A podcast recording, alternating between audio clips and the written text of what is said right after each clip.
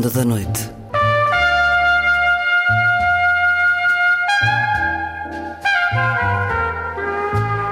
Com Luís Caetano.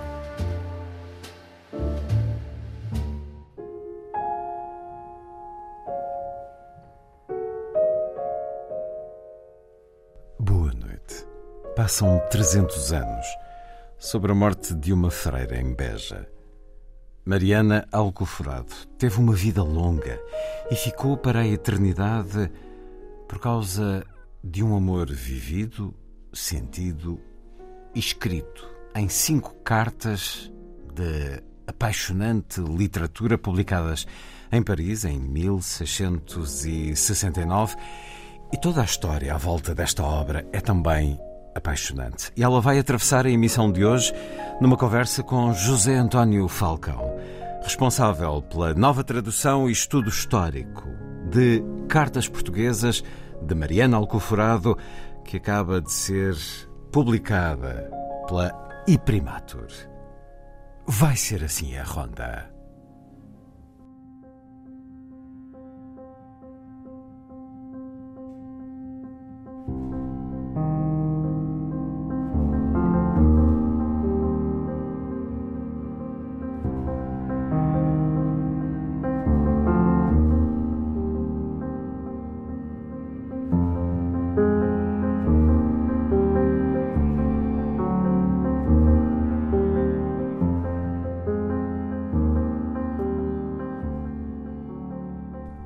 Importa observar, à margem das missivas atribuídas a Mariana, que aquilo que para o oficial francês não passaria com certeza de mais uma aventura galante, espaçada por alguns meses e destinada a ocupar os tempos livres da milícia, acabou por assumir consequências imprevistas na vida da confiante madre. Chamilly alardearia, talvez, de um comportamento libertino cuja prática granjeara adeptos nos meia da aristocracia castrense ao serviço do Rei Sol. Quanto à Madre Alcoforado, viu-se num enorme desvario. Lembra um trecho bastante conhecido da última das cinco epístolas. Já não era propriamente uma adolescente, pois tinha cerca de 25 anos, mas vivia desde menina e moça no recinto conventual. E como desabafou ela nessa mesma carta, estava pouco acostumada às ciladas do mundo. Com efeito, as investidas do sedutor estrangeiro fizeram brotar no coração da religiosa um fogo de tal modo violento que se lhe entregou por inteiro. No entanto, escasso tempo após ter cedido à consumação da paixão, ficou reduzida a uma mesquinha sorte. Chamilly quando se abeirava o fim da guerra entre a França e a Espanha, mesmo antes de as tropas estrangeiras começarem os preparativos para o regresso, deixou Portugal a correr, nos finais de 1667, invocando uma chamada feita pelo irmão mais velho, tanto em seu nome como em nome do rei. Jurou voltar e levá-la então consigo. A promessa ficaria por cumprir. Estavam reunidos assim os ingredientes fundamentais para o eclodir de um amor-paixão, com todas as letras lacanianas. Ignora-se se essa partida foi efetivamente motivada por razões de serviço em resposta a uma ordem régia, algo muito justificado quando decorria a guerra da devolução e Luís XIV precisava dos seus melhores homens de armas, conforme se sugere na quarta missiva ou por ter sido descoberta a intriga, fazendo rebentar o escândalo. Mesmo com as proteções de que gozava, o oficial corria o risco de receber uma severa punição dos superiores. Ou pior, tornar salvo de uma vindicta dos alcoforados, por estar em causa melindroso assunto de honra daqueles que, numa sociedade de tradição mediterrânica, só podiam ser reparados, geralmente, com efusão de sangue ou até com a morte do violador. A própria religiosa, após aludir na sua quinta e última carta à ignomínia que uma eventual fuga sua para a França traria à família, deixou um aviso grave. Se por qualquer acaso tiver de voltar a esta terra, juro-lhe que eu mesma o entregarei à vingança dos meus familiares. Desprezada, inerme, ruída pelas saudades, Mariana conheceu momentos de terrível angústia. vazando os sentimentos que a dominavam em cinco eloquentes cartas, verosimilmente escritas entre dezembro de 1667 e junho de 1668. Graças à conivência de militares, incluindo o irmão Baltazar, de criados e mesmo de professas, conseguiu enviá-las ao amado, mas não obteve dele mais do que respostas evasivas ou silêncios. Ao convento, entretanto, chegavam de tempos a tempos ecos das suas novas aventuras em terras de França. Desfeito o sonho que lhe dava asas, a freira sentiu ter perdido a razão de viver e acabou por sucumbir durante um mofino período ao abatimento. Nunca nos achamos tão indefesos contra o sofrimento como quando o amamos.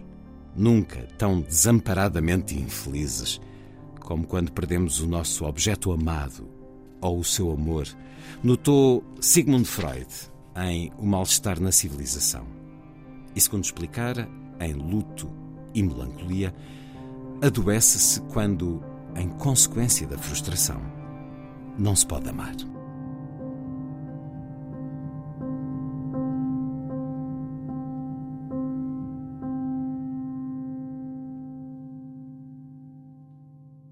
E é um certo do estudo histórico escrito por José António Falcão para a nova edição de Cartas Portuguesas, de Mariana Alcoforado, que a Iprimatur acaba de publicar. José António Falcão, responsável por este estudo histórico vasto no enquadramento desta obra, destas cinco cartas que nos surgem aqui também na sua língua francesa, original, já vamos falar disso. É responsável também pela nova tradução.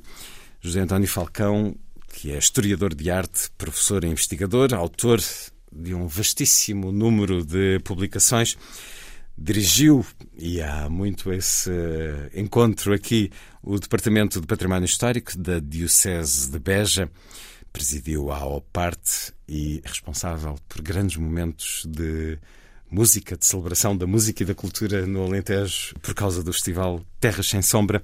Bem-vindo uma vez mais à Antena 2, José António Falcão. Um gosto. Recorda-se da primeira vez que teve cartas portuguesas de Mariana Alcoforado nas mãos? O prazer é meu. Lembro perfeitamente e recordo também a polémica que desde logo o tocar esse livro causou, porque era uma obra proibida. Era uma daquelas obras que se lia clandestinamente. Isto passou-se alguns nos anos 70, certamente nos inícios. Na minha casa existia o livro, na versão francesa, e quando eu tentei lê-lo, ele foi rapidamente retirado e colocado numa estante alta. Sempre essa questão da altura, como disse o Azora, da literatura. Bom, porque falamos aqui de uma eh, freira que cede a sua. entrega a sua virtude.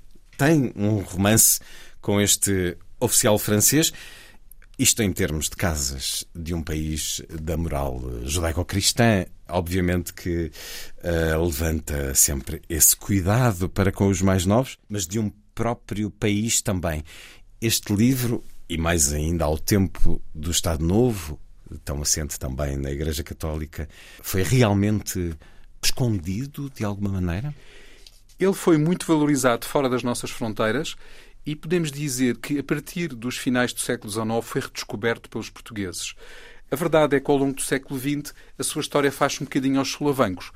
Grandes intelectuais, eh, grandes escritores, grandes investigadores interessam-se realmente pela história da religiosa de Beja, era assim que ela era conhecida internacionalmente, e procuram fundamentá-la também do ponto de vista histórico.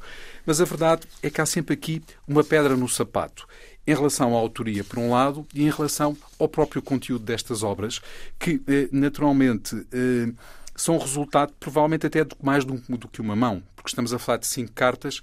Eh, há uma coerência interna, mas provavelmente até nem todas elas terão sido redigidas na mesma época e provavelmente também terá existido aqui uma intervenção muito grande de quem as traduziu ou de quem as recriou para a própria língua francesa. Vamos a essa história, mas ainda sobre esse seu momento em que as cartas passam para uma prateleira bem superior, acabou por conseguir lê-las ou não?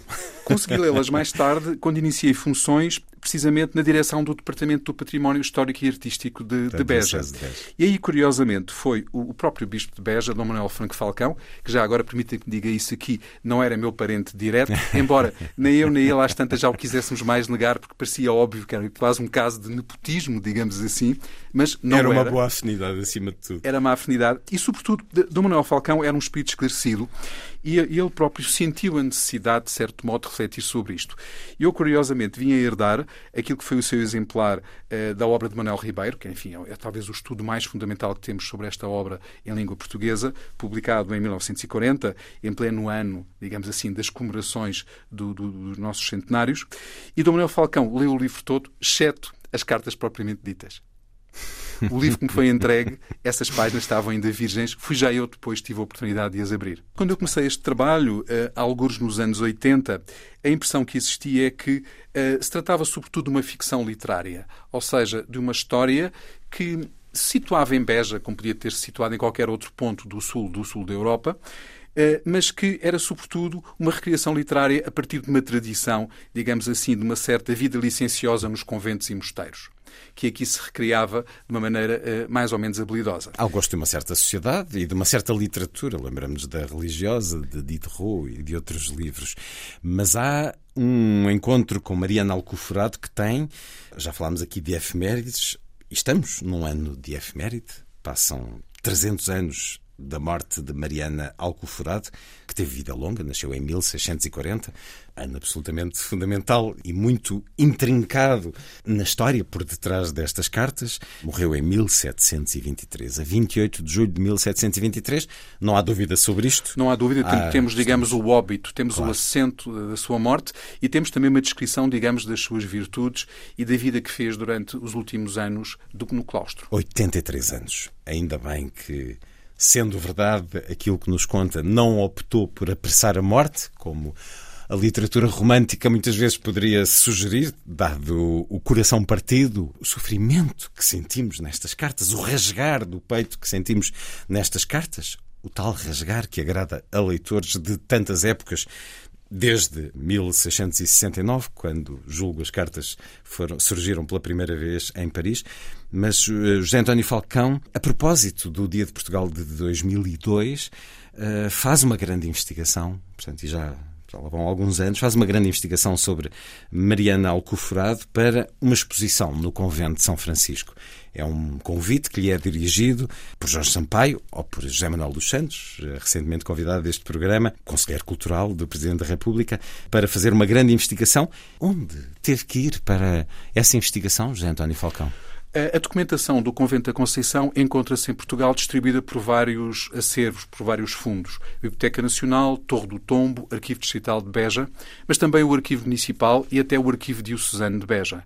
Portanto, eh, por várias circunstâncias, era um convento, enfim, muito influente, muito rico eh, e também, do ponto de vista político e social, bastante cobiçado, o seu património, e, portanto, houve uma repartição de toda esta documentação, o que dificulta um bocadinho a vida aos investigadores. Hum. Mas, além disso, existiam existiam documentos fora do nosso país.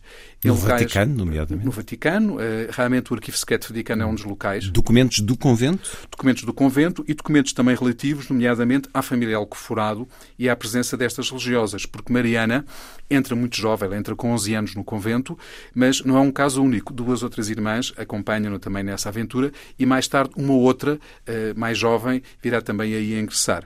E uh, Mariana faz um cursus honorum, tem, digamos, uma carreira profissional notável dentro do convento, e inclusive nós notamos que uh, todos estes acontecimentos que as cartas portuguesas relatam acabam por não beliscar de uma forma definitiva, digamos, a continuidade desse trabalho. Portanto, Ela assumirá cargos de responsabilidade ao longo da vida, sendo que a certa altura José António Falcão nos diz que lá numa eleição assim para um cargo de topo provavelmente a história, muitos anos depois, não, não estava esquecida. O cargo decisivo, ou seja, ela realmente ocupa todas as funções importantes, exceto uh, o cargo de abadesa.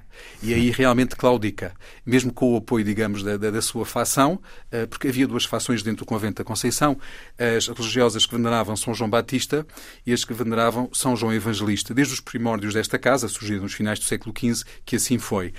E, curiosamente, Mariana consegue gerir diplomaticamente muito bem todas estas relações, mas quando chega realmente o ponto decisivo, que é o trono da abadesa, aí realmente uh, as coisas nunca se orientam definitivamente uh, a seu favor. É legítimo pensar que foi por causa disso. Mas no Vaticano, o que é que estava? Digamos que para esse arquivo secreto do Vaticano houve necessidade de transferir alguma por exemplo, as cartas originais, que eu sei que não se, nunca se encontraram, mas não. será que estão lá?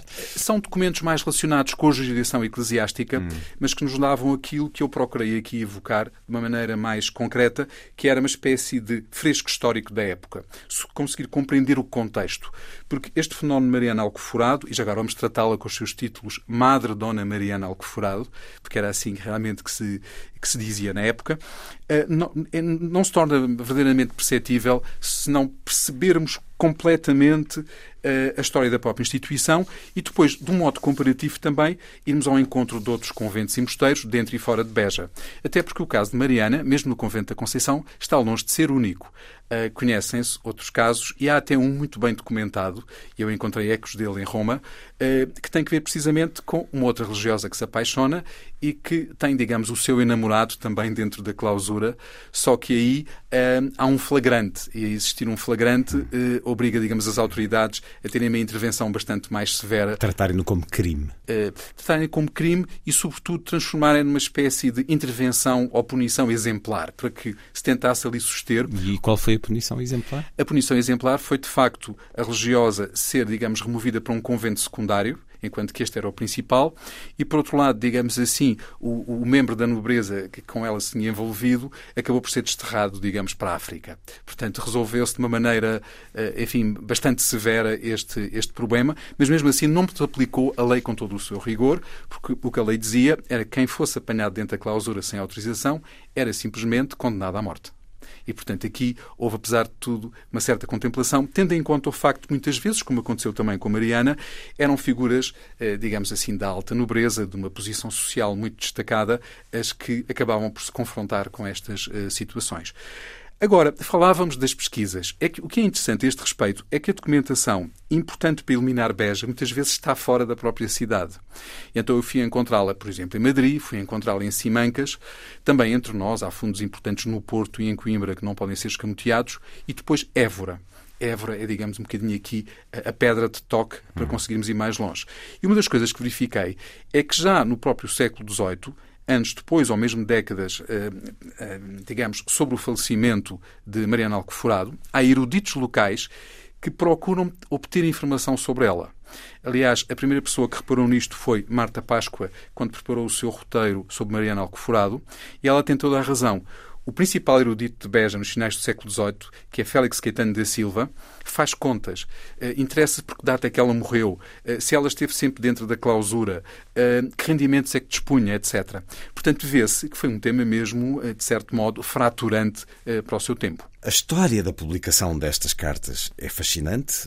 Talvez não tenhamos bem essa noção depois de ler este seu vasto estudo histórico, mas ainda olhando esta jovem que entra para o convento aos 11 anos. Enfim, falamos aqui de um oficial francês, de família nobre, valoroso, cavaleiro, com atos de bravura um pouco por todo lado, se bem que pouco dado às letras, inquirimos-nos sobre a atração que terá surgido, mas já lá vamos. Ela, Mariana, era também de família nobre, o pai era uma figura importante na linha de defesa perante Espanha, um, ali ao lado do Alentejo, pois claro, cavaleiro fidalgo, distinguido por Dom João IV em 1646, há de ter um filho que se tornará padre, um folgazão literato, e creio que todas as filhas, eh, Mariana, Catarina e depois Maria, são mandadas para o convento. Uma delas, Catarina, morre cedo. Por que que se fazia isto? Só para garantir eh, virtude? Ele não queria ter descendência? Há, de facto, uma das Alcoforado que, eh, digamos assim, se casa e tem descendência. Portanto, a, a digamos, a, a, linhagem estava garantida hum. Eh, por outras vias. A mais velha, portanto? Eh, realmente não o sabemos, não hum. o sabemos com rigor. Provavelmente a mais velha, ou pelo menos a segunda. Mas é que muitas vezes influíam nisto, por exemplo, promessas. Neste caso, até aparentemente uma promessa feita não pelo pai, que nós vemos um pouco como um pai tirano, enfim, alguém com uma, com uma, uma, uma personalidade muito forte, mas a mãe que falece, entretanto, hum e que é um bocadinho para cumprir este voto hum. que tudo isto acaba por se desenvolver. Portanto, promessa genuína, dar as filhas para receber promessa o céu. genuína, mas também integrada, se quisermos, numa política de casamentos, numa espécie de vida económica que privilegiava naturalmente os morgadios, privilegiava determinadas linhas para que um património não se dispersasse, acabasse por não ser fragmentado, não é? E pôr as filhas no convento favorecia a aquisição, a posse desses. Um, Facilitava isso, porque naturalmente terrenos? É, é um dote, eh, mesmo generoso, dado ao convento e mesmo depois fazendo algumas construções para albergar bem, como aconteceu com Mariana Sim. e com as suas irmãs, estas religiosas, mesmo assim era bem preferível de que existisse uma repartição dos bens pelos vários troncos, digamos assim. Se se casassem. Hum. E, e, portanto, eh, há aqui uma, uma, política também, se quisermos, de afirmação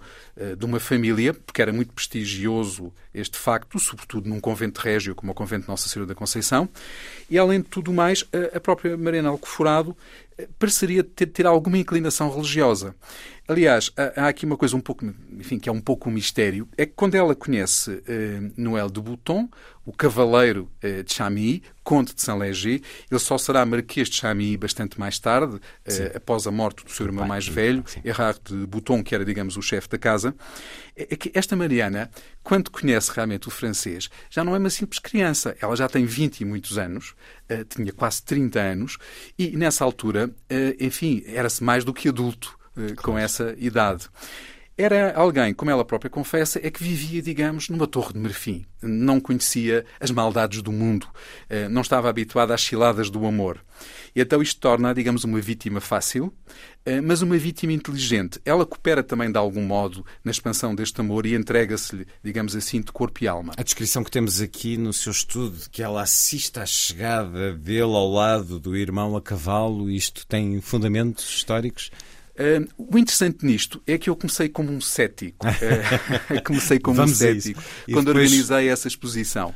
Uh, quando ajudei a organizar, porque naturalmente isso é um trabalho coletivo em que, enfim, eu sinto muitas vezes uma coisa que gostava aqui de dizer, é que no caso das cartas portuguesas, nós somos realmente uh, pequenos seres sobre ombros de gigantes, porque houve eruditos que carregaram realmente uh, uma documentação extraordinária e um deles até não morreu há muito tempo, foi Leonel Borrella, funcionário do Museu de Beja, mas poderíamos, enfim, elencar aqui uh, vários outros. Mas, sobretudo, o que acontece é que eu estava convicto de que ia perceber realmente a biografia desta religiosa, mas que não iria existir uma coincidência perfeita entre os dados históricos que era possível apurar e depois aquilo que, tratando as cartas portuguesas como também um documento histórico, elas poderiam de alguma maneira aportar. E o que sucede é o contrário. É que eu, quando começo a verificar, começo a fazer, digamos, um estudo facto a facto, vejo que tudo bate muito certo. As personagens, as datas, os lugares, as circunstâncias e até o desfecho depois deste, deste amor, eh, que é um amor digamos, interrompido, também um pouco em virtude da própria alteração política eh, que se verifica. Porque estamos numa altura em que é tudo muito fluido. Portugal primeiro está em guerra contra Castela, aquilo que nós hoje chamamos Espanha, não é? Eh, depois, a partir de um determinado momento, há uma grande intervenção francesa, mas quando se fazem as pazes entre os reis de França e de Espanha, aí Portugal fica, enfim, sozinho com o problema e com um vizinho poderosíssimo que pode despejar, digamos, então o grosso dos seus exércitos no nosso território. E é aí que entra realmente a intervenção francesa, é aí que nós percebemos a importância da presença de Chamilly. E tudo bate certo os combates que ele enfim, tem que travar, eh, as dificuldades burocráticas como estrangeiro que tem que enfrentar e depois a amizade com a família Alcoforado e particularmente com o seu companheiro de armas, que é o capitão de cavalos, como ele, Baltazar Alcoforado. Irmão de, de Mariana. Estamos eh, por entre esses anos conturbados da restauração da independência e dessas guerras, eh, Portugal, Espanha, França. E é após poucos anos que surge então em Paris, num livreiro e editor, Claude Barbin, um volume de cartas traduzidas em francês. E as cinco cartas tornam-se um tema de conversa e uh, multiplicam-se edições e traduções por vários países e dentro de França. E aqui nasce um enigma, de facto, nasce, nasce de alguma maneira um mito. A história factual, assim nos uh, acabou de dizer e, e o escreve de diferentes maneiras aqui, mas um certo mito também, deste amor, desta paixão avassaladora, um amor vivo que Mariana mantém dentro de si. Mas há um nome fundamental, o suposto tradutor destas cartas, uma figura pública que no, na primeira edição, creio, está um pouco escondido, mas numa edição pouco tempo depois surge, Gabriel Joseph de Laverne, Visconde de Guilherag, viveu entre 1628 e 1685. Estamos aqui a falar de um diplomata, de um escritor versátil, de um homem de muita literatura.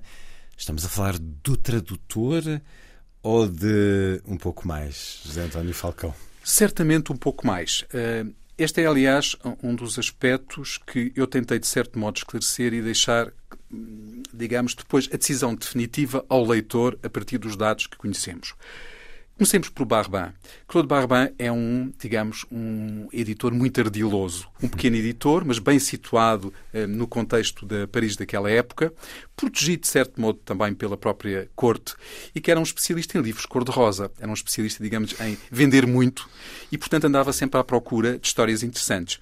Na altura, a literatura confundia-se muito com o jornalismo e, naturalmente, ele tinha também uma proximidade grande com os meios, com os órgãos de informação do tempo. E uh, o nosso Laverne, este Guilherme, uh, é realmente, começa por ser um, um, talentoso jornalista, ele tinha uma formação jurídica, um membro, digamos, de uma família de uma pequena nobreza de província, que acaba por se fixar em Paris, e que é alguém que tem acesso ao rei. Uh, realmente há aqui uma proximidade muito forte com, com o poder. Ele sai-se bastante bem no seu papel de jornalista, rapidamente se torna até diretor de um dos meios de comunicação mais importantes do tempo, mas onde faz dinheiro, aparentemente, é nesta literatura que tinha tiragens uh, extraordinárias e que suscitava uma relação um pouco equívoca entre autor e editor.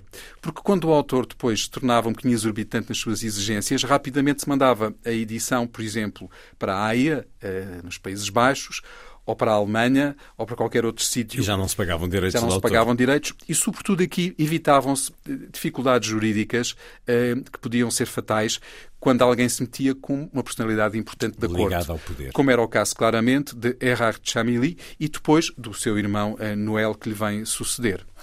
Este militar eh, fazia parte realmente de uma elite cavaleiresca que eh, correspondia muito bem à mentalidade da época e que o próprio rei Luís certamente muito protegeu e ajudou a promover. De qualquer modo, eh, eh, ele tem um valor intrínseco. Era realmente um militar destemido, alguém com uma grande capacidade de comando e também que soube adaptar em diferentes teatros de guerra a circunstâncias por vezes extremamente difíceis. Esta carreira leva-o, eh, torna-o muito conhecido, leva-o a Portugal, mas também a outros sítios, leva-o, por exemplo, a Creta, numa altura em que eh, este território, que era uma pequena monarquia dependente de Veneza, é, está, digamos, sitiado pelos turcos e, e tem aqui, digamos, as forças ocidentais a ajudar a defender e ele aí é ferido em combate. Repare, estamos a falar de um homem que é ferido quatro vezes por balas de canhão. Eh, ele estava mesmo da primeira linha, da primeira linha de combate, não é? Quer dizer, é uma personalidade realmente interessante. Como é que ele conseguiu e depois incutir-se no espírito de uma religiosa em Beja é que também é algo muito, muito digno de, de nota. Mas o que certamente sucedeu foi que esta história eh, teve sequência epistolar, até porque na altura a comunicação por cartas é algo muito valorizado. Claro. Uh, nós temos que saber que Chami está há vários anos em Portugal e, portanto, talvez não dominasse perfeitamente o português, mas conseguia seguramente falar e escrever na nossa língua. E Mariana falava francês? Uh, Mariana teria certamente alguma relação com a, a língua e com a literatura francesa. Não é tradição. por acaso que um dos seus sobrinhos tem depois uma biblioteca com 10 mil livros franceses. Imagino que são 10 mil livros franceses uma em Beja. Nessa altura é absolutamente surpreendente. É surpreendente. E, portanto, naturalmente houve aqui uma, uma articulação, eu diria que eram classes ilustradas uh, e realmente aquilo que se passava em Paris interessava muito aos portugueses dessa época, tal como aos franceses desse tempo, também o que se passou em Portugal foi algo que esteve até na moda. E é assim, envolto por esta moda, que Chamy triunfa uh, na corte francesa, um, seguramente também muito próximo deste movimento que falávamos há bocadinho, dos, destas pessoas que são. Eles não são propriamente libertinos no sentido pleno da palavra, mas são alguém que gosta de desafiar as regras, gosta de correr perigos.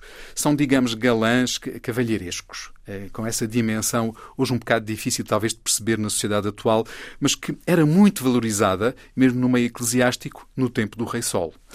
E, portanto, este homem, naturalmente, era muito conhecido em Paris, era um herói que deve ter entrado até de uma maneira mais ou menos triunfante na cidade mais do que uma vez. E o que vai suceder é que, naturalmente, a opinião pública acha a história extraordinária. Até porque ela vem ao encontro de. Ela tem aqueles ingredientes que interessavam na altura. Portugal era um país distante, exótico, com costumes estranhos, em que crianças eram metidas diretamente nos conventos. Claro que em França isso também acontecia, mas numa escala seguramente diferente. Por outro lado, estes homens vinham aureolados pelos combates que tinham travado contra um exército. Enfim, eram heróis. Eram heróis, bastante Conquistadores. mais... Eh, bastante mais, enfim, mais poderoso, não é? Portanto, também isso era significativo. E tinham também aqui o seu cunho político, por tudo isto servia naturalmente os interesses uh, do rei. Eh, não sabemos eh, se as cartas existiram, mas tudo indica que sim, e até há depois outros testemunhos, por assim dizer, indiretos, que falam dessas cartas, o que mostra que o assunto foi realmente muito, muito comentado uh, nesse tempo. Elas depois desaparecem, aliás, quando Chamy depois atinge realmente uma posição preponderante dentro da, da, do próprio exército francês, esta história poderia prejudicá-lo, poderia comprometê-lo, enfim, não era boa para a sua carreira. Estamos a falar de um tempo de Inquisição, de um tempo de, dos valores morais, tudo isso ao longo de muitas décadas, tanto para ela como para ele, as coisas poderiam ou poderão ter pesado, mas apesar de se tratar aqui de uma história erotizada com uma freira. Nunca há essa proibição, tanto em Portugal como em França, de existe proibição, o existe livro, proibição. Nós não conhecemos uma proibição legal em França, emanada, por exemplo, de um tribunal, mas tudo pressupõe, sentimos isso, é algo que está no ar, que paira de que a família, sobretudo a partir do momento em que Erhard eh, adoece e acaba por morrer, e uh, Noel se torna o chefe da casa. Uhum. E esta casa de, do, dos Bouton é uma das principais casas da grande aristocracia francesa e, portanto, há um momento em que têm que assumir mesmo responsabilidades. E, portanto, aí interessa uh, uh, limitar isto. E aí surgem também edições espúrias e começam a surgir até traduções, nomeadamente, por exemplo, para a língua inglesa, entre, entre outras. E surgem até edições com cartas de resposta. É as, é... as cartas do, do, do Chamy a Mariana. É algo que, são que fica, que fica em voga. Há respostas, há réplicas, eh, acrescentam-se cartas às cartas originais eh, e resta saber se as cinco cartas são todas da mesma mão e no mesmo tempo, como nós também já, já referíamos. Isto torna-se um fenómeno literário que é também um fenómeno, se quisermos, social e até religioso porque aparentemente a história até poderá ter incentivado que outras paixões viessem a eclodir noutros locais. As legitimasse uh, de alguma maneira. É Ou seja, na sua opinião, e falamos aqui de um estudo histórico, como já nos disse, ao, aos ombros de muitos que uh, o fizeram também, mais próximos uh, da data ou há algumas décadas. Na sua opinião, esta história aconteceu? As cartas provavelmente terão existido? O tradutor responsável pela publicação em França, Gabriel Joseph de Laverne, Visconde de Guilherag, terá tido conhecimento da história ou terá mesmo lido as cartas e terá embelezado um pouco, adaptado a uma edição romanesca. São estas as conclusões? São, de certo modo, essas conclusões. Estamos perante aquilo que se chama um romance epistolar. As cartas têm uma cadência e uma estrutura interna que aponta muito nesse sentido. E, por outro lado, isto é muito interessante porque foi estudado, sobretudo, ah, nos meados do século XX, por grandes conhecedores da literatura francesa há ali referências que mostram a influência de outros autores franceses e até de um pensamento, por assim dizer, escolástico perfeitamente definido para que as cartas vão subindo uma escada, não é? E, e para as tornarem cada vez mais convincentes e de uma maneira que esta história se incuta no espírito do leitor com uma coerência muito grande. Isto não surge por acaso. Portanto, nós notamos aqui uma intervenção erudita. É difícil admitir que uma religiosa, mesmo culta, fechada no seu convento de Beja, pudesse escrever como um dos mais ilustres académicos franceses eh, do tempo do Rei Sol, não é? E, portanto, eh, o que sucede aqui é que houve uma recriação, houve uma apropriação, e não é por acaso que as cartas são um dos grandes clássicos de literatura francesa, mas a história é essa pertence a Portugal. Digamos assim. É algo que partilhamos com esse país amigo e com o qual sempre mantivemos, digamos, também uma relação muito fluida. E muito próxima, culturalmente, socialmente, até. Próxima, exatamente. Digamos, há não muitas décadas. Já nos disse há pouco que, em muitos aspectos, na sua investigação, tudo bate certo em termos de época, de circunstâncias, de eventos, mas creio que nos diz que não há muito detalhe na, nas cartas. Não há identificação de um espaço no convento, por exemplo, ou de algo que de facto só ela pudesse saber. Isto tem que ver muito com o próprio esforço de síntese que o tradutor barra uhum. recriador hum, quer Pretendeu. introduzir. Uhum. Ele está a escrever para um público amplo, ele tem consciência de que esta obra uh, poderá interessar muitas pessoas uh, e, portanto, mas pessoas que estão, sobretudo, em França. Uhum. É? E, portanto, ele cinge-se ao essencial. Tal treino do jornalismo. Uh, tem muito que ver com isso. Ele sabe criar a própria circunstância do livro. No entanto, se observarmos bem, só alguém muito bem informado, alguém que tivesse realmente tido um conhecimento em segunda mão, mas muito direto uh, daquela história, que provavelmente tivesse compulsado as cartas, ou pelo menos ouvido, se calhar mais do que uma vez, Chami a vangloriar-se das suas façanhas amorosas em terras de Beja, é que poderia ser tão preciso. Porque, inclusivamente, há aqui um aspecto curioso que talvez uma das aportações deste livro, mas que eu lanço, enfim, por enquanto apenas como uma teoria que também poderá ser ou não mais tarde contraditada e que tem que ver com Mértola. Mértola tem aqui uma grande referência o balcão ou a janela uh, de, que está, digamos, virada para Mértola. Naturalmente, quem estuda a história de Beja percebe que Mértola não é, não é visível a partir, da, digamos, deste plano ocupado pela cidade de Beja, mas existiam as portas de Beja, aliás, duas estruturas chamadas Duas Irmãs, que uh, remontam à época romana, remontam à antiga Pax Iulia, e que abrem realmente para a estrada de Mértola. E, nesta época, alguém que quisesse viajar a partir da cidade naturalmente, o caminho mais simples era descer o Guadiana, ir até Mértola. O, o, a, o, rio só é navegável a partir de Mértola, mesmo nesta época, não é? Portanto, em Mértola, aí sim poderia facilmente tomar um navio que até diretamente poderia levá-lo a Lisboa ou até a Bordeus. Então, eu penso que a Mértola, isto é um dado curioso, eu penso que esta Mértola não é apenas uma referência às portas de Mértola, mas também a última noção geográfica que a religiosa tem do, do sítio por onde poderá ter saído o seu amado. Era o caminho mais lógico. Eh, digamos assim. Por outro lado, eh, narra-se eh, nas cartas que, devido a um temporal, o Chami teve que aportar a um, a um reino do Algarve. Portanto, houve ali qualquer coisa que não correu bem. Isto acontecia com uma certa frequência, claro. sobretudo nesta época do ano em que ele, em que ele terá viajado. Uh, e, portanto, o, o, navio teve que se acolher, digamos, ao porto de abrigo mais próximo durante algumas horas ou durante alguns dias, até que naturalmente pudesse uh, se ingrar. Portanto, até este detalhe, em que eu creio que até hoje ninguém tinha reparado, ele bate certo com aquilo que nós sabemos eh, da história local, da história regional, da história nacional e da história internacional. Porque depois pensamos muitas vezes, imagine, eh, mas porquê é que ele saiu na, naquela data e não noutra?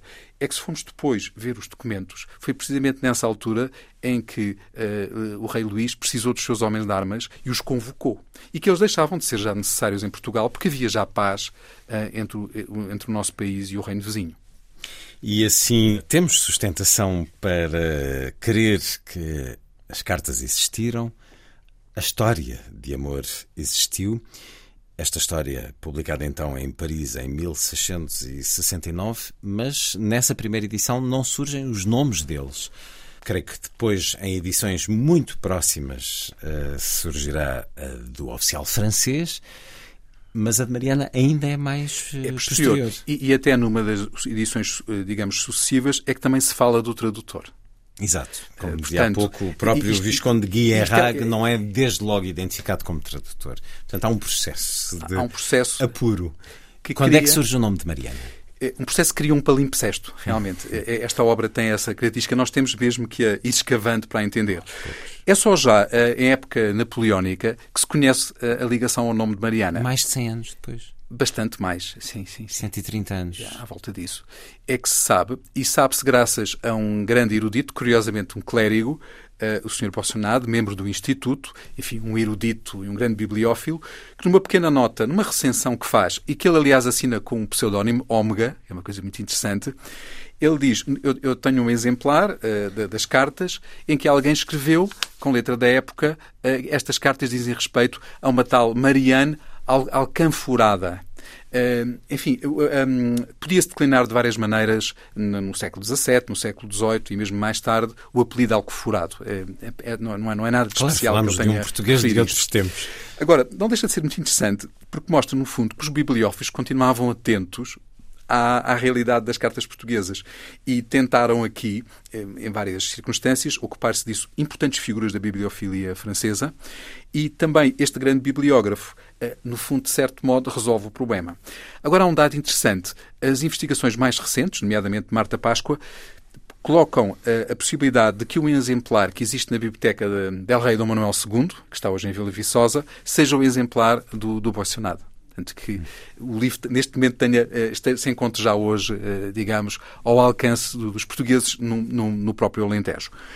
No entanto, nós devemos aqui avançar com alguma prudência. Realmente, o que acontece depois é que os eruditos portugueses, desde Camilo Castelo Branco, uh, Luciano Cordeiro, que é outro dos grandes faltores, digamos, da investigação em torno de Mariana, uh, Belarda Fonseca uh, e, sobretudo, Manuel Ribeiro, vão escalpelizar ao mais pequeno detalhe esta questão e realmente conclui-se de que é perfeitamente plausível a, a hipótese avançada, de uma maneira, afim, muito, muito veemente, pelo erudito francês. Esta descoberta do nome dela, ou esta publicação do nome dela, Mariana Alcoforado conhece, sabe em vida da existência da publicação das cartas em França? Quando é que as cartas são publicadas em, em Portugal? É ainda em, no, tempo de, de, vida de Mariana Alcoforado? Não. Eh, as primeiras edições portuguesas datam dos finais do século XVIII, devem-se a dois grandes eruditos que, que segue cada um, digamos, o seu caminho, Filinto Elísio, Uh, e, e, também o Morgado Mateus, são dois estrangeirados que reivindicam para a literatura Sim. portuguesa, digamos, é a, a glória uh, desta, desta obra, não é? Isso é, é, algo realmente muito interessante e mostra que, como nos cenáculos eruditos de Paris, o tema continuava bem, bem presente. Depois, uh, há, há, todo um singrar de traduções. Nós não sabemos se o livro uh, terá chegado a Portugal. Sabemos que ele foi proibido, ele figurava no, no índex dos livros proibidos de tal maneira que o próprio Morgado Mateus, para poder enfim, fazer o seu trabalho, teve que pedir uma licença especial, uma licença eclesiástica, é uma coisa que, que é conhecida, e, e, ele foi retirado há, há relativamente poucos anos desse mesmo índex. Eu creio que foi já nos anos, final dos anos 60. Portanto, até lá estava proibida a sua leitura, vamos dizer assim, pelos católicos fervorosos uh, e, e, fiéis, digamos, à orientação pontifícia. Então, quando Mariana uh, sofre ainda consequências desta relação, mais tarde, na tal eleição para o cargo superior. O conhecimento do caso não é pelas cartas portuguesas, é por se ter sabido ali na altura, na, na, região de Beja, desta relação? Eu suponho que, mesmo tendo em conta o facto de Mariana manter contactos com oficiais franceses além do momento em que se dá a partida de Chamilly eh, para a França. Portanto, ela... Quando questiona sobre... Questiona. Ela estaria a par, do, do digamos assim, da evolução da vida do, do, oficial francês. Portanto, essas notícias seguiriam seguramente a Beja. Claro, nunca encontramos um exemplar hum. uh, antigo numa biblioteca de Beja, um exemplar deste período. Mas Beja sabia Beja dessa sabia. relação eh, dela com o oficial francês? Seguramente que isto foi conhecido, que foi comentado, que foi abafado e que este oficial, se não tivesse saído rapidamente, teria, teria tido, tido, ali consequências. consequências, enfrentar consequências muito severas. Ela, hum, no entanto, não é propriamente castigada. Ela hum, vê-se que tem a solidariedade da sua comunidade, hum, percebe-se que houve ali um drama humano. Uhum. Cabe questionar até que ponto é que uma instituição como o Convento da Conceição não seria realmente permeável à sociedade do seu tempo. Esse é um dos aspectos interessantes, enfim, que eu não pude desenvolver neste livro, mas é assim. O, o Convento da Conceição era um verdadeiro potentado. Era um Estado dentro de Beja. Provavelmente mais influente que a própria Câmara Municipal ou de que as autoridades régias que estavam na cidade. Porque muitas vezes acontecia que se tomavam decisões que procuravam disciplinar esta comunidade, por exemplo, vindas do arcebispo de Évora ou vindas mesmo da hierarquia da própria ordem franciscana que pertencia ao convento, e as religiosas begenses facilmente resolviam em Roma essas dificuldades, removiam esses obstáculos e voltavam, digamos, ao seu, ao seu calço, à sua, à sua linha de, de atuação. Diz-nos José António Falcão, sobre a meia centena de edições das cartas portuguesas em francês, mas também em inglês, flamenco, italiano, e diz-nos que as cartas de Mariana Alcoforado são mais traduzidas, foram mais traduzidas que os Lusíadas? Os levantamentos que foram realmente realizados, digamos, durante as últimas décadas, apontam claramente nesse sentido. Isso é extraordinário. E nós não eu não tinha essa noção. Claro que aqui temos que matizar sempre que uh, uh, as cartas, tal como, as conhecemos, uh, são um original francês. Pelo menos a partir dos meados do século XVIII, é habitual que nas grandes literaturas existam e circulem versões das cartas. Algumas de enorme qualidade, não é? Isto, aliás, atraiu grandes espíritos da literatura e desde Rilke, enfim, às figuras mais extraordinárias, houve aqui um, um interesse, uma verdadeira paixão, uma devoção pela religiosa portuguesa.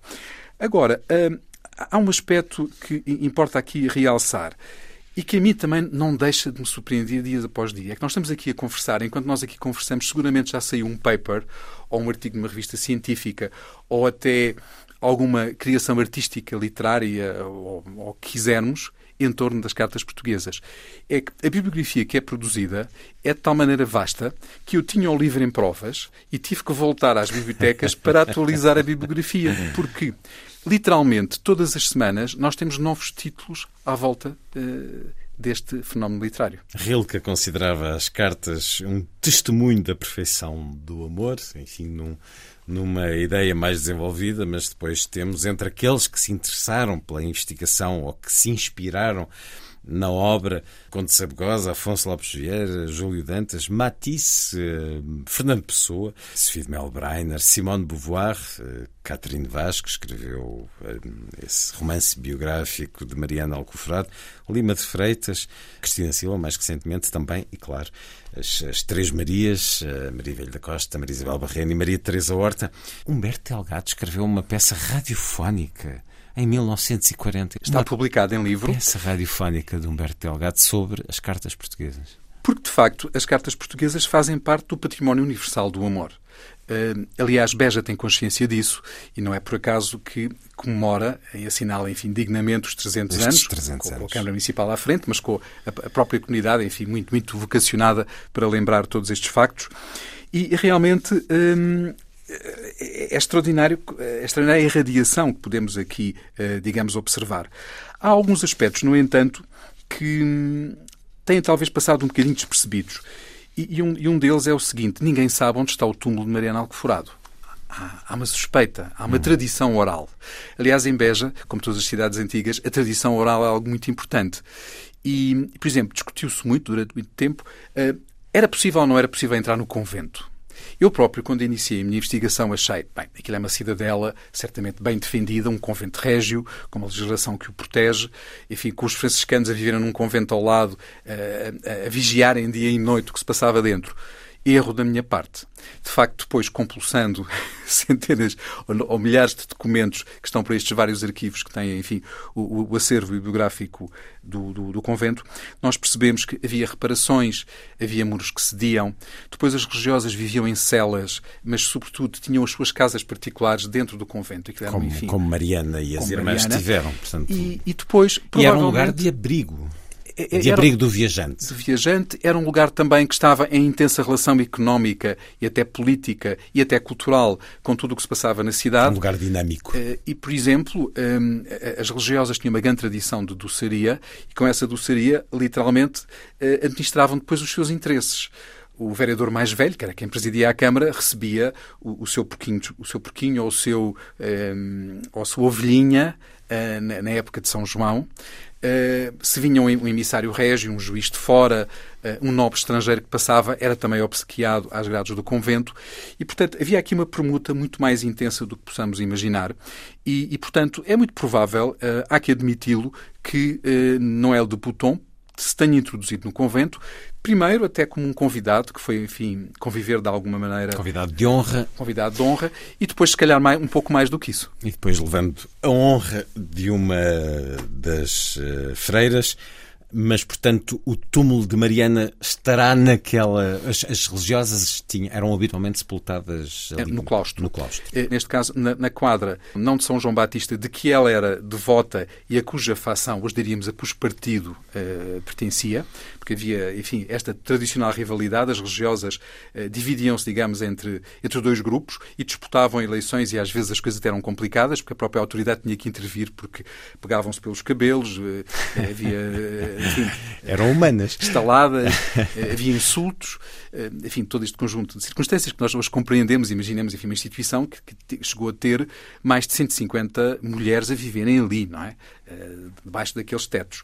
Mas tudo isto realmente criou uma dinâmica muito, muito interessante e hum, vale a pena conhecê-la, até porque provavelmente nós nunca poderemos compreender verdadeiramente a identidade portuguesa se não uh, conhecermos um pouco das cartas. As cartas que conhecem agora esta nova edição, com um estudo histórico e uma nova tradução. Recordo-me da tradução de Eugênio de Andrade, mas. Belíssima. Mas há muitas outras. Há uma coisa que me bateu à porta, literalmente, que foi uh, o facto deste texto poder ser contemporâneo. É que o que impressiona é que quando nós vamos avançando na leitura das cartas, dizemos, mas isto podia ter sido escrito ontem ou hoje. Não é um livro que ficasse parado no seu tempo ele evoluiu uh, e, e, digamos, a qualidade da, da prosa adapta-se muito bem à sensibilidade dos dias de hoje. Ler então um pouco deste seu trabalho de tradução também. Reflete, meu amor, a que ponto chegou a tua falta de prudência? Ah, infeliz, foste traído e traíste-me com falsas esperanças. Uma paixão de que esperavas tantos deleites não te dá agora mais do que um mortal enfado, só comparável à crueldade da ausência que o causa. Mas por que esta ausência?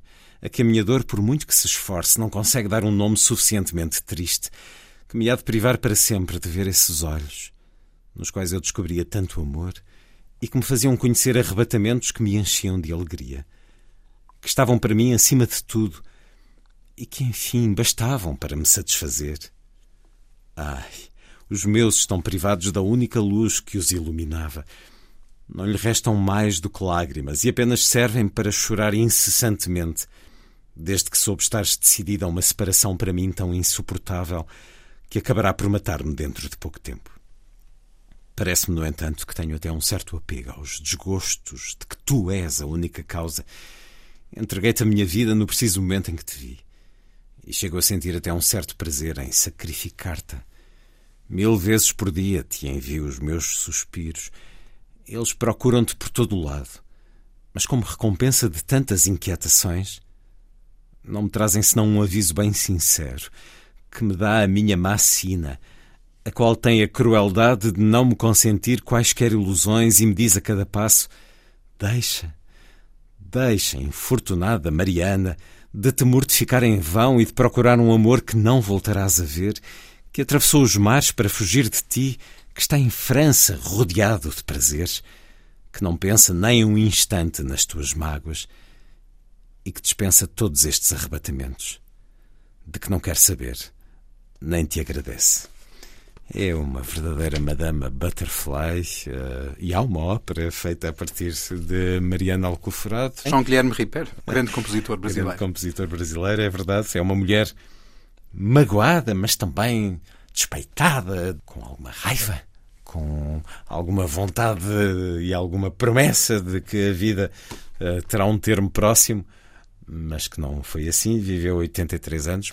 Uma missão que vai continuar de alguma maneira. José António Falcão. Eu creio que aqui eh, a melhor homenagem que podemos prestar a Mariana é talvez eh, criar os meios para que outros, novas gerações, outros públicos possam conhecer realmente esta história e possam ter uma noção do legado que ela, digamos, de certo modo, eh, gerou.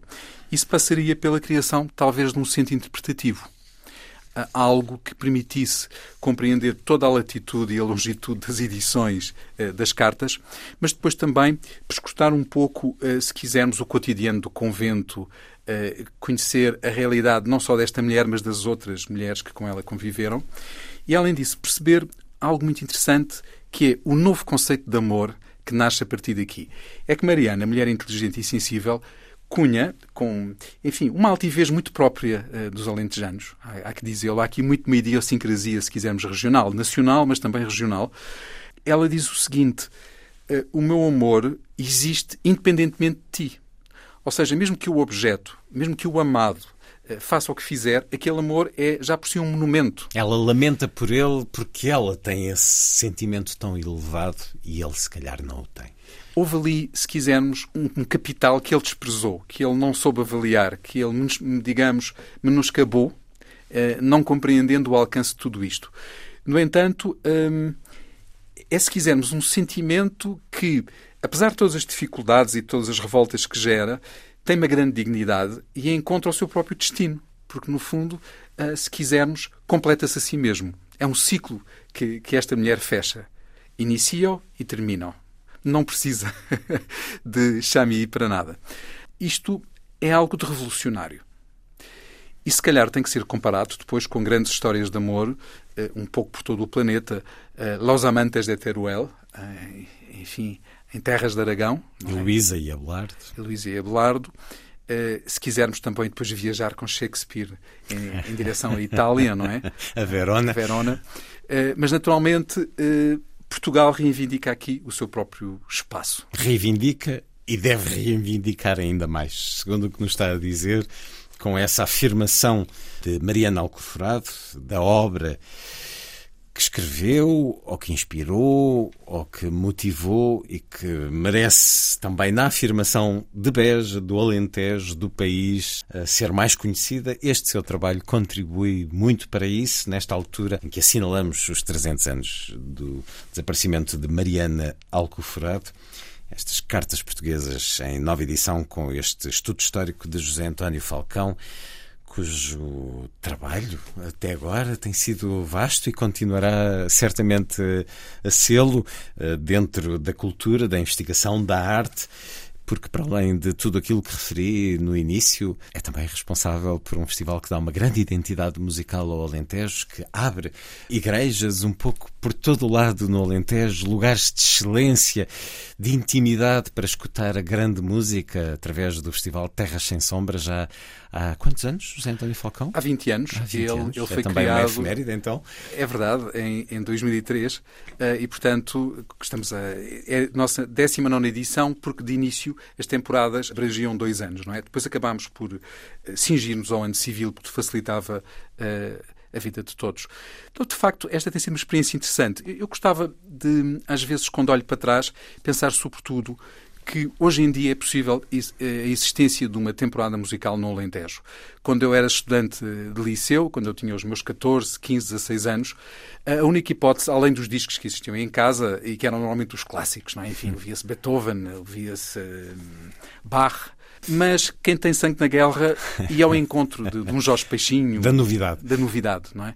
Da novidade dentro da música erudita, para além das outras, naturalmente. E a única possibilidade, a única janela que nos restava, a mim e aos meus colegas de liceu, uh, raparigas e rapazes, uh, que nos juntávamos, enfim, também não éramos muitos, seríamos talvez sete ou oito ou nove, uma coisa assim, era uh, nos fins de tarde e também em alguns dias, enfim, mais livres, pegar nas nossas bicicletas e num rádio de pilhas, enfim, relativamente interessante e dirigir-nos a uma das colinas uh, mais altas de Santiago do Cacém, porque na vila propriamente dita era impossível captar, pelo menos com o um aparelho normal, ehm, digamos, a rádio clássica em condições. Então isto levava-nos a estar, enfim, em contacto com a natureza, às vezes até com um bocadinho de chuva ou com um sol intenso, mas uh, deu-nos uma certa militância. E eu tive depois a oportunidade, mais tarde, de ver o que é que poderia, de alguma maneira, ajudar a enraizar a cultura e o acesso, sobretudo, à arte neste território. uh, lembrei-me, se calhar o que temos que fazer aqui é que as, as, os mais jovens não tenham. Subir a uma colina para ouvir música colina, clássica. Ouvir música clássica. Mas devem fazê-lo. Eh, não precisam é de subir a colinas. Eh, agora, certamente que o podem fazer em casa, através do telemóvel, do computador ou de um aparelho de rádio. E sabe que esse é o segredo, é que fazem uh, o público do Terras Sem Sombra é, para alguma surpresa dos próprios artistas e dos programadores que colaboram connosco, é um público relativamente jovem. Uh, há uma grande paixão no Alentejo pela música e isto uh, passa de geração para geração. Agora, hum, temos que continuar, até porque uh, é cada vez mais difícil a projetos hum, que tenham já, digamos, se quisermos, o seu percurso, continuarem, independentemente de todos os anos se reinventarem, continuarem a, a, competir com algo que hoje parece que ser um pouco a moda, que é tudo tem que ser demasiado novo, tudo tem que ser eh, rapidamente substituído por outra ideia eh, diferente. Não, a continuidade é um dos capitais que há que mobilizar neste, neste campo. Mas o Terras Sem Sombra tem dois outros pilares. Uh, o património cultural e a biodiversidade. E o património cultural não são apenas os castelos, os palácios, as igrejas ou os outros monumentos que servem de palco ao festival, mas são também os pequenos patrimónios, por exemplo, a arte de fazer pão. Ou no caso de Arraiolos, nós vamos a uma, a uma aldeia, a Santana do Campo, e vamos aprender a jogar os jogos tradicionais. Um convite ao Alentejo, acima de tudo à cultura, à sensibilidade pela arte e pela história pelo património, pela música, mas neste caso concreto que aqui nos trouxe com um notável trabalho de estudo histórico, de investigação e de tradução das cartas portuguesas de Mariana Alcoforado, neste ano muito simbólico, 300 anos depois, com convite a que regressemos a esta obra que é um pouco disputada entre França e Portugal, de alguma maneira. Não faz mal, chega para todos, é como Santo António, com uma belíssima capa também, cartas portuguesas de Mariana Alcoforado, nova tradução e estudo histórico por José António Falcão. José António Falcão, muito obrigado por uh, ter estado na Antena 2. E está feita a ronda. Assim, obrigado por estar com a rádio. Boa noite.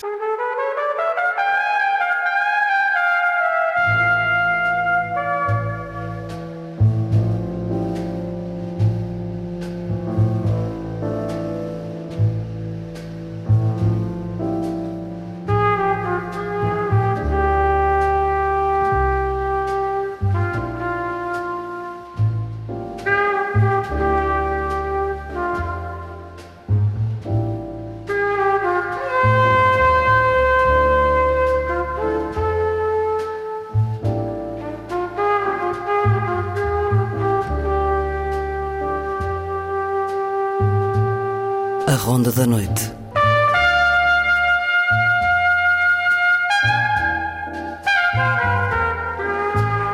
Com Luís Caetano.